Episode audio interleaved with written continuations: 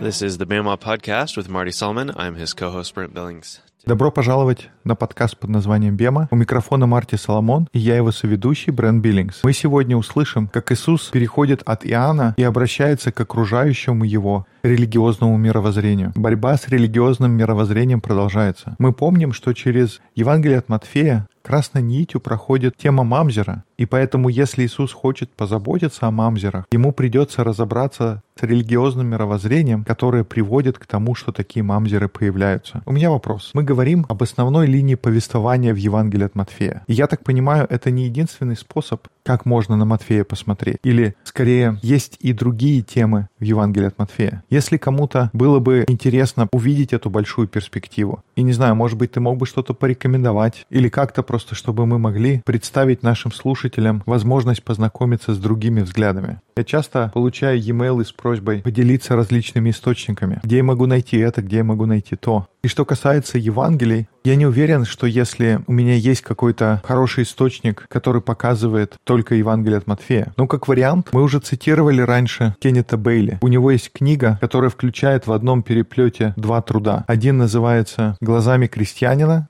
а вторая книга «Поэт и крестьянин». Вы там много прочтете информации по Евангелию от Луки, но тем не менее там очень много хорошего контекста, который помогает понять служение Иисуса. Uh.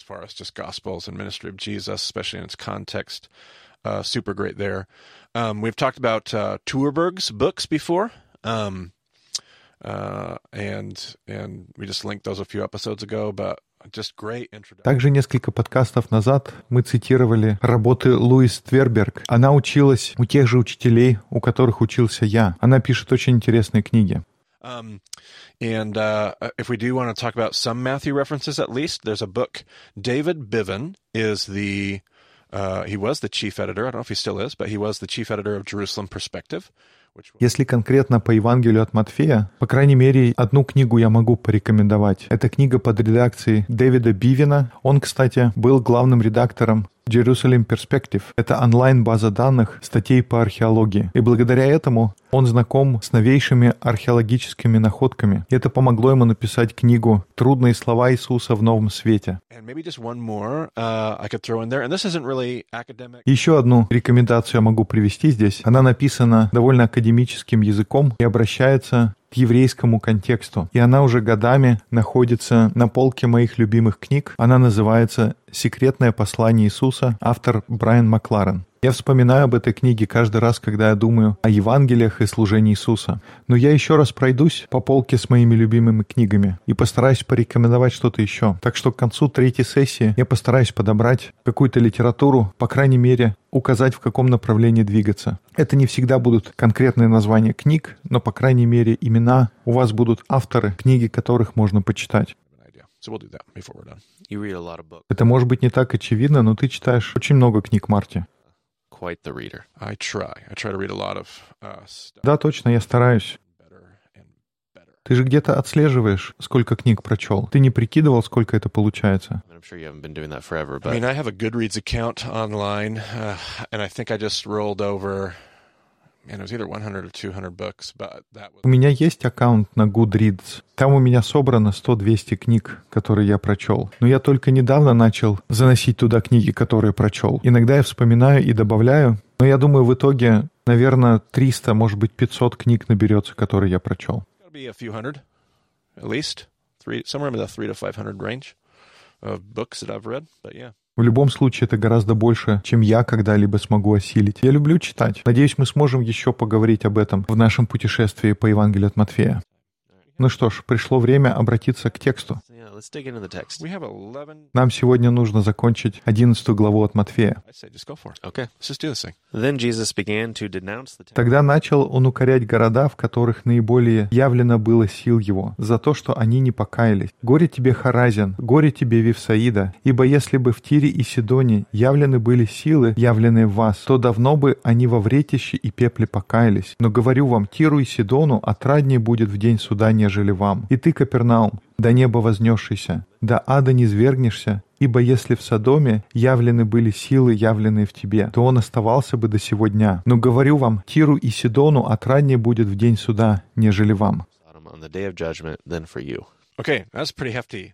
Это серьезное осуждение. Все знают, что произошло с Содомом. Happened to Sodom. That's uh, Yeah, quite the that's hefty. quite the statement. So, what three towns he talk about here? What region are we talking about? Very deliberately, he mentions the three towns of the what?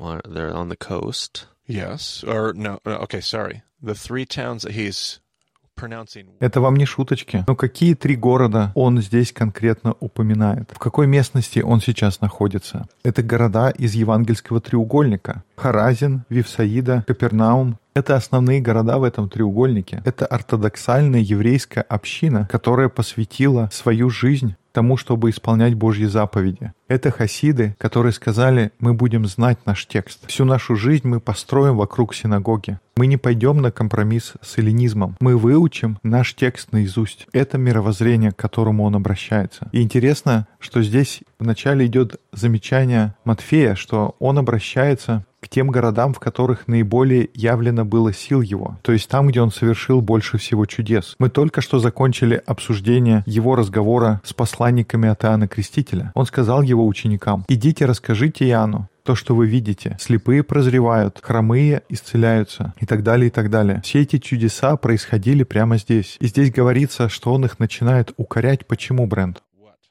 То, что они не покаялись.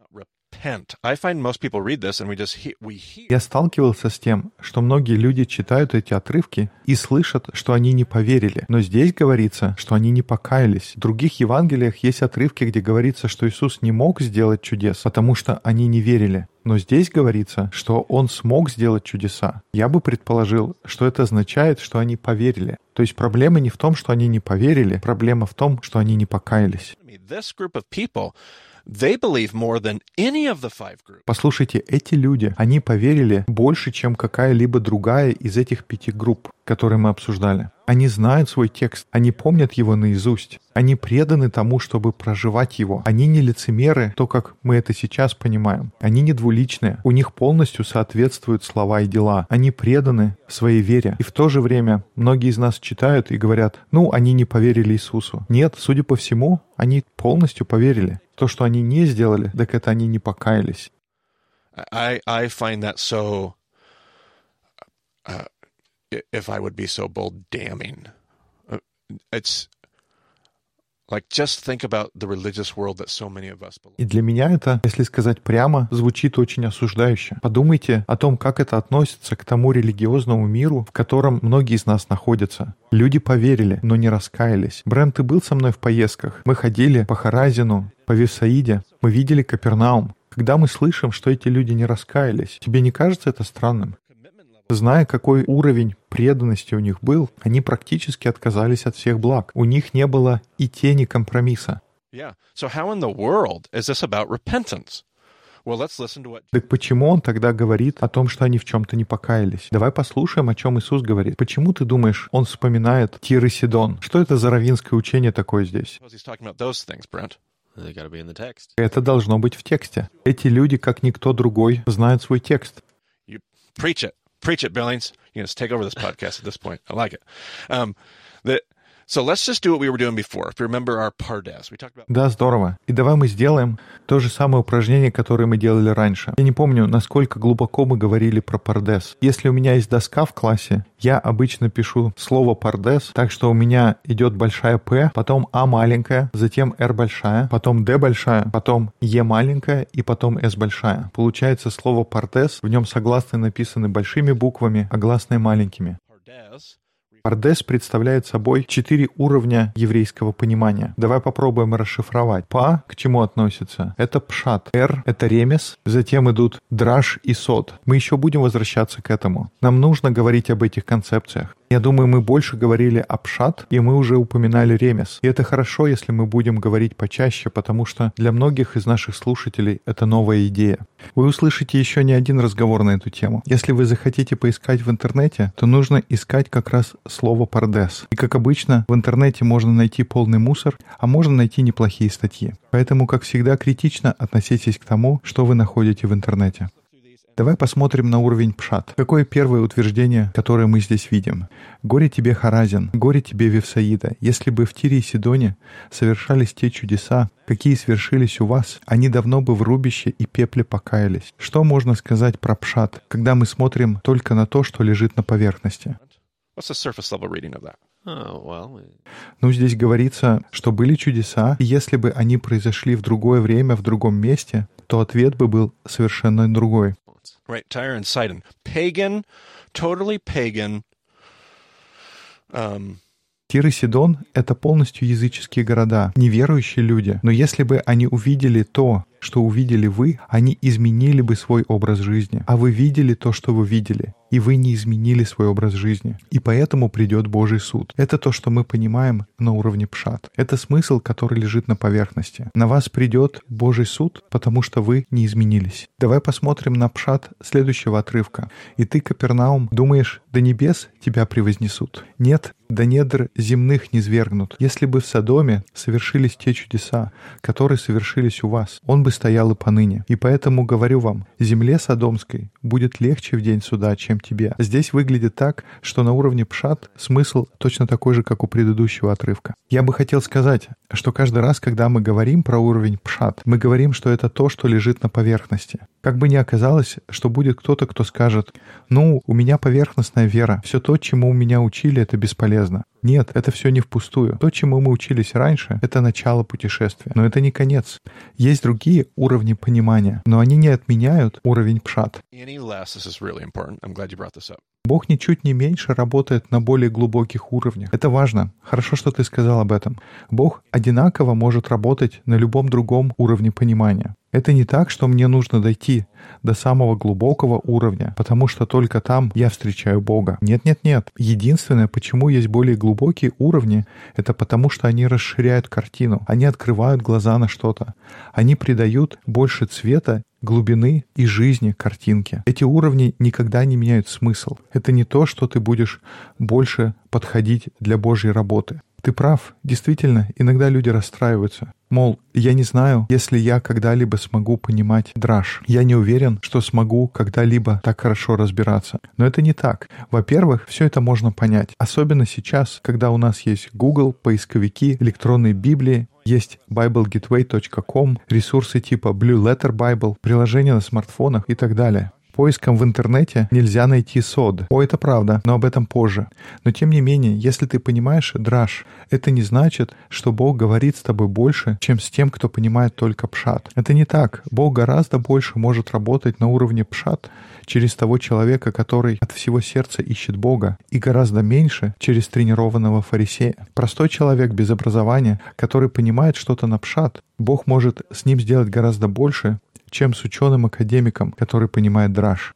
Знание — это не признак того, что Бог работает. Это правильное замечание. Нам нужно напоминать себе, что я не погружаюсь в какие-то глубокие вещи, и поэтому Бог не работает. Нет, хорошие вещи там, где Бог работает. И если Бог работает на пшат, это замечательно. Но то, что мы хотим, это просто задавать вопросы равинского типа. Потому что если мы готовы, если у нас действительно есть уши, чтобы слышать, как сказал Иисус на прошлой неделе, если у нас есть глаза, чтобы видеть, и уши, чтобы слышать, и мы хотим копать глубже, мы хотим иметь эту возможность. Мы хотим увидеть, что у Бога для нас приготовлено. Мы хотим, чтобы текст был живым, а не старым, дряхлым и запылившимся. Поэтому давай переходим на следующий уровень. Следующий уровень — это ремес. Давай возьмем первую часть, где говорится про Тир и Сидон.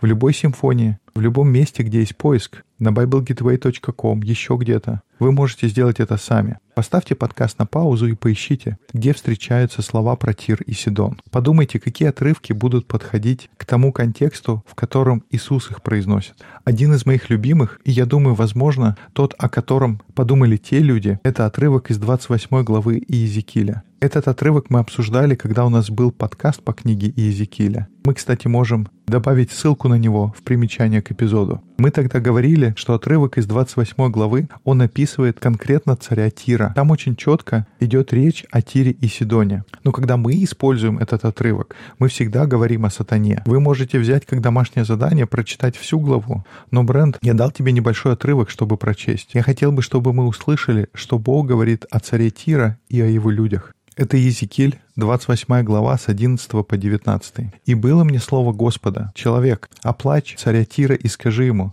так говорит Господь Бог, ты был отмечен печатью совершенства, исполнен мудрости и совершенной красоты. Ты жил в Эдеме, в саду Божьем. Твои одеяния были сплошь драгоценные камни, рубины, хризолиты, гагаты, топазы, шахам, яшма, лазурит, бирюза, изумруды. Украшения твои и обличия твои были сделаны из золота. Они были на тебе с самого дня сотворения твоего. Тебя, сверкающего Херувима, сияющими крылами я поселил на святой горе Божией. Ты там жил и ходил среди огненных камней. Безупречны были твои поступки с самого дня сотворения твоего. Но прошло время, и обнаружилось в тебе зло. Ты вел обширную торговлю и стал полон злодеяниями и грехами. И я не зверг тебя с горы Божией.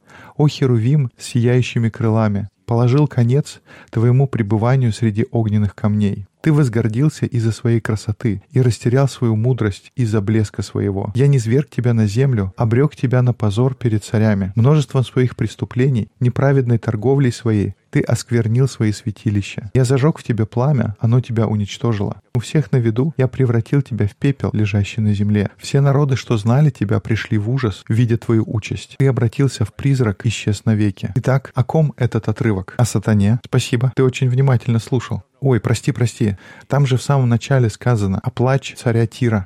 Значит, когда Иезекииль произнес это пророчество, изначально послание было для царя Тира. И после второй сессии мне люди писали, но может ли этот отрывок быть также и о сатане? И ответ «может», но почему он должен быть о сатане? Потому что там четко сказано, что он о царе Тира. И как здесь сказано, в чем его грех? Это и есть ремес, тот намек, который Иисус говорит. Это одно из возможных мест, на которое он хочет показать. Это ремес, намек, book который люди поймут, когда услышат, как Иисус говорил о Тире и Сидоне. Итак, 28 глава Иезекииля говорит о Тире и Сидоне. В чем их грех, Брент? Они исполнены насилием. Вы не заботитесь о людях, вы гордитесь. Вы полны надменной гордыни. У вас продажная мудрость и нечестная торговля. Это их грех. То есть мы видим гордых, испорченных людей, которые пользуются другими. Это ремес, намек, который делает Иисус. Какой следующий уровень бренд, с которым нам нужно бороться, чтобы понять? Это драж. Почему Иисус цитирует этот отрывок? Зачем Он его использует, когда обвиняет других в чем? В том, что они не покаялись. Это не то, чтобы они не поверили. Вы не покаялись. Они видели чудеса. Они поверили в Бога. Но в чем они не покаялись?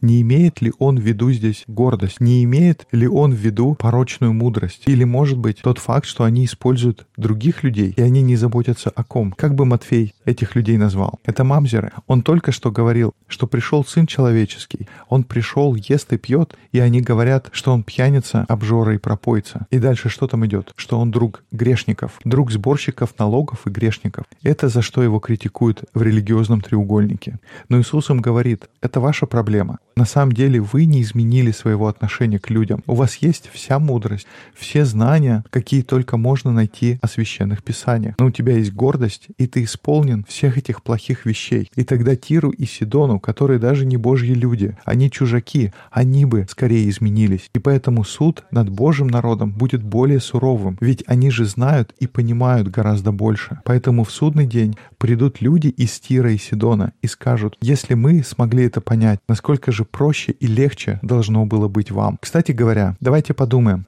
Вот такое забавное упражнение. Каждый раз, когда мы читаем этот отрывок, мы всегда говорим, что это про сатану. Давайте попробуем вернуться и прочесть тот же самый отрывок, но вместо того, чтобы представлять сатану, давайте представлять Адама, того, который представляет Божьих людей, или Адама, который представляет все человечество. Может быть, эти слова будут гораздо лучше подходить к этому образу. Ты был воплощением совершенства. Мы эти слова всегда используем для того, чтобы представить, что сатана был на небесах, и он восстал против Бога. У нас есть целая большая история про это. У нас уже был разговор об этом на второй сессии. Но что, если это не сатана? Что, если это всего лишь Адам? Бог увидел свое творение, и это было очень хорошо.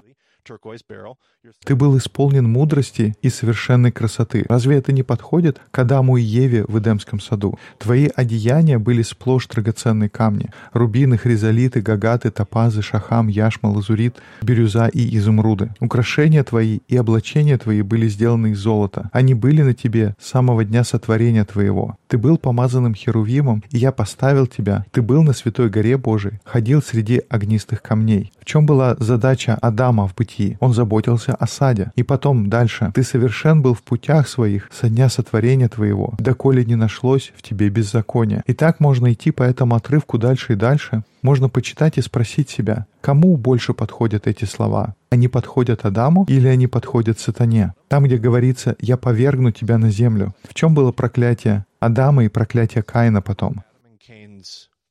То, что они будут трудиться на земле. Их прогнали из сада, им нужно будет трудиться на земле. Адам был выгнан из сада, и он отправился на восток, чтобы обрабатывать землю. Надеюсь, это будет хорошим упражнением для нас всех, а мы продолжим наше обсуждение.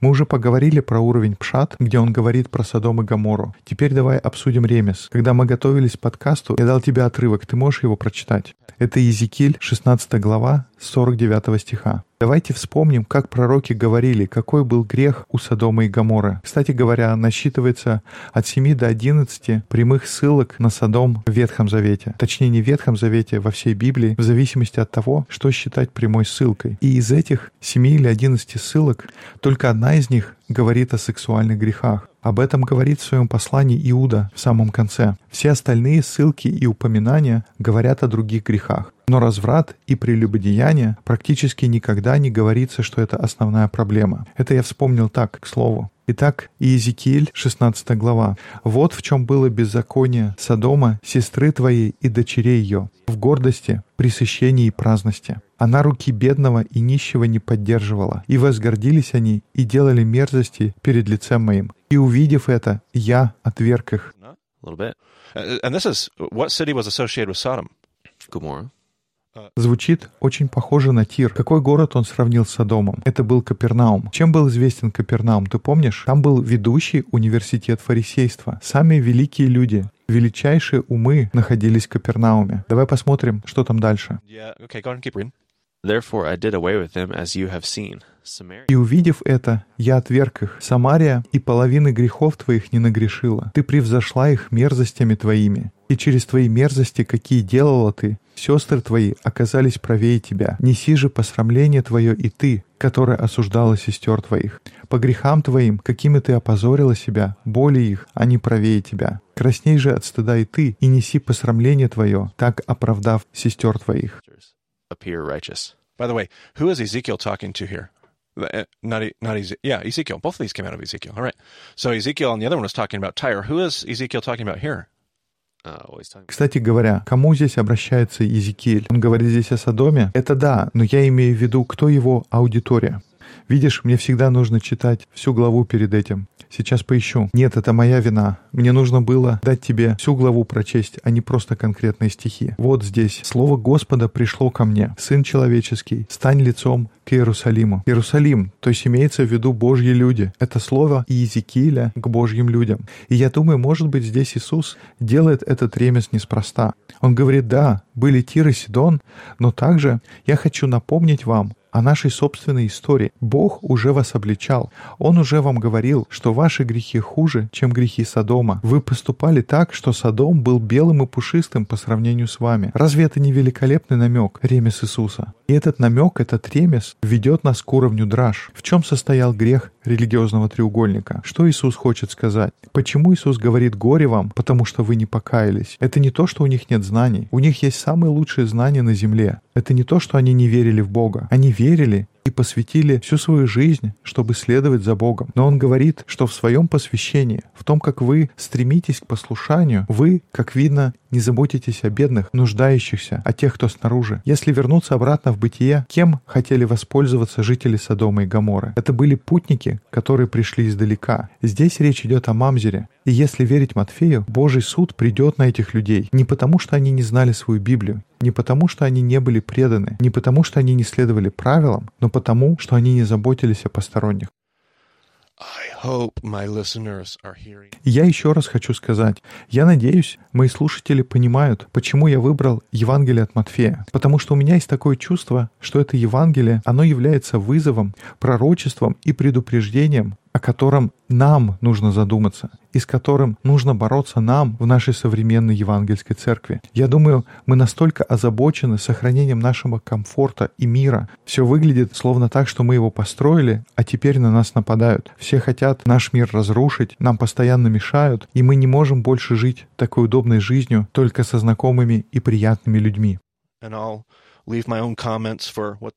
Я опущу здесь собственные комментарии, что это могут быть за группы людей, как они выглядят и с кем разговаривают. Но мы так сильно обеспокоены, что мы можем это все потерять. И я думаю, что Иисус говорит, горе вам, вы знаете правильную доктрину, вы знаете богословие, вы служите мне и поете много песен в ваших церквях. И при всем при этом вы не заботитесь о людях, которые ищут лик Божий. Ох, это сильные слова, поэтому давай заканчивать. Мы снова возвращаемся в Евангелие от Матфея. Мы снова возвращаемся в Евангелие от Матфея.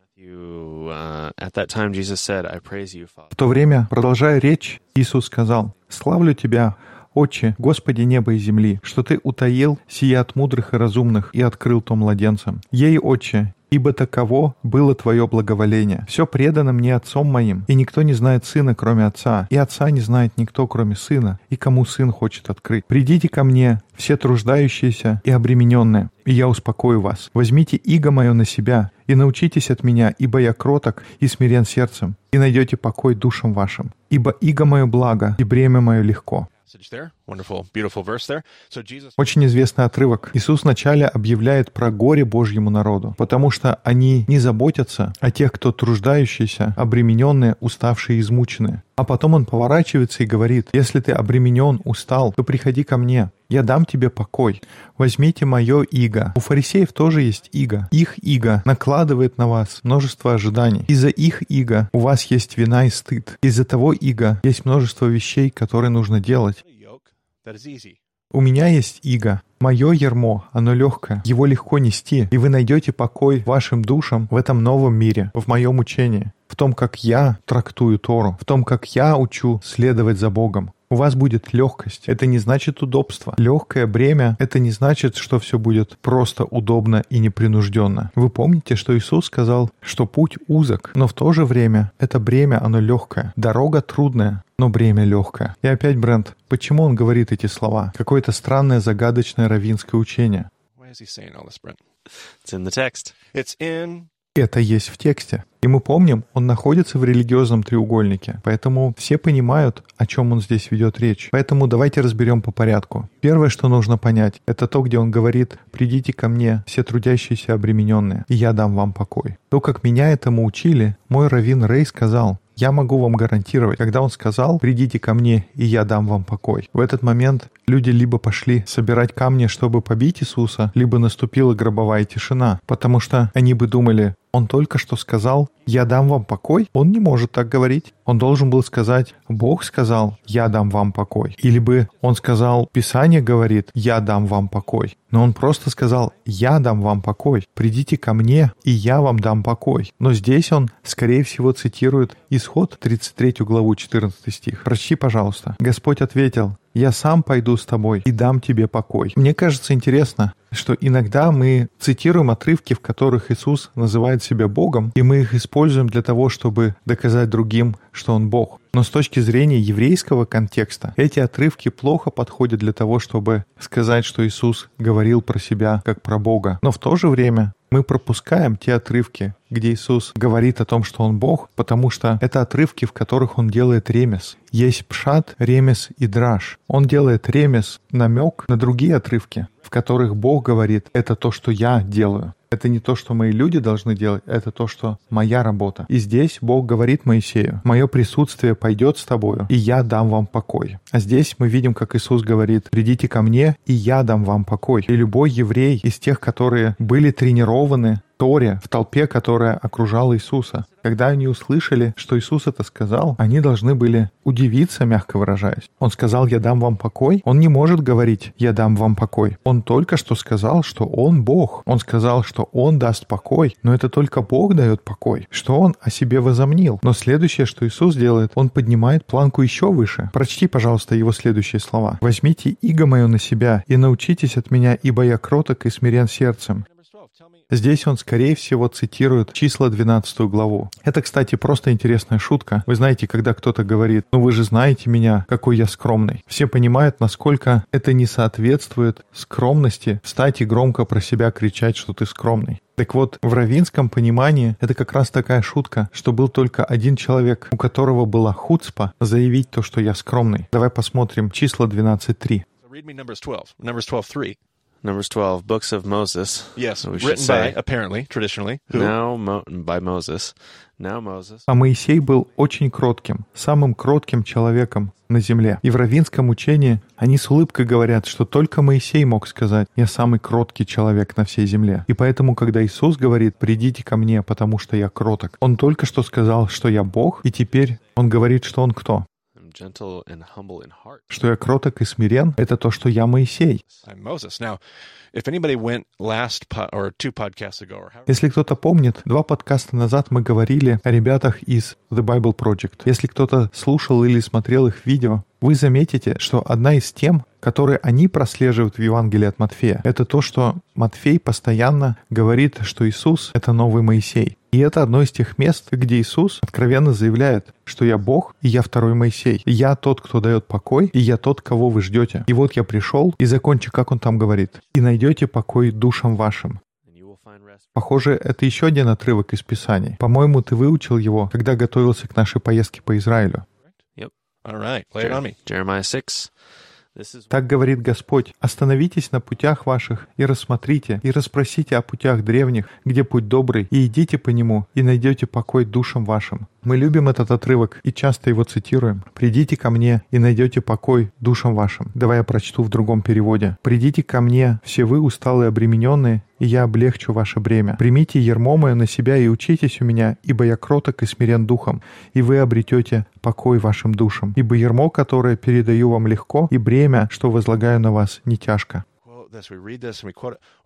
И мы часто их цитируем, и редко когда понимаем, что здесь громогласное заявление Иисуса о том, что «я Бог, я Моисей», и Он говорит, что «я путь». И в еврейском понимании путь — это что, Брент? Это Божий путь, и это текст. То есть Иисус говорит «я Бог, я Моисей, и я Тора». «Я» — это все вместе. «Я» — это все, чего вы ждете, и все, чему вы пытаетесь следовать. Бог, Моисей, Тора. Я — это все. Ты найдешь это все в этом еврейском раввине. Я показываю вам, как нужно идти исполнять Тору. Я Тора во плоти перед вами, которые ждут нового Моисея, и я новый Моисей. В этот момент истории фарисейское мировоззрение не исполняет этого как нужно. Какие-то вещи происходят позже в иудаизме, но в этот момент Иисус критикует то, что делает это религиозное мировоззрение. И оно ведет к тому, что другие люди страдают. Это мировоззрение выталкивает мамзеров вне общества. Они оказываются на задворках. И это то, как он решает отреагировать на религиозный мир вокруг него. И он еще не закончил. После 11 главы будет 12 глава от Матфея. Там будут еще истории, где он сталкивается с религиозным взглядом. Они будут сопротивляться, и Иисус будет продолжать их критиковать. Он продолжает говорить, не это самое главное. У вас все с ног на голову. У вас есть Тора, у вас есть послушание, у вас есть путь. Вы просто неправильно это толкуете. Как он раньше говорил, вы отменяете ее, а я пришел, чтобы исполнить. Я помогу вам исправить ваше толкование. Великолепные стихи. Ну, этого точно достаточно для одного эпизода. Надеюсь, у вас достаточно пищи для размышлений. Если у вас остались вопросы, мы надеемся, вы углубитесь в текст, почитаете Езекииля, найдете собственное место для того, чтобы пообсуждать. Поделитесь с нами, чего мы упустили. И мы очень надеемся, что вам понравится такой поиск сокровищ, потому что это невероятное чувство, когда ты чего-то находишь. Больше информации о подкасте есть на сайте bemadiscipleship.com. Спасибо, что слушали подкаст под названием «Бема». До скорых встреч в эфире. BamaDiscipleship.com. So thanks for joining us on the Bama podcast. We will talk to you again soon.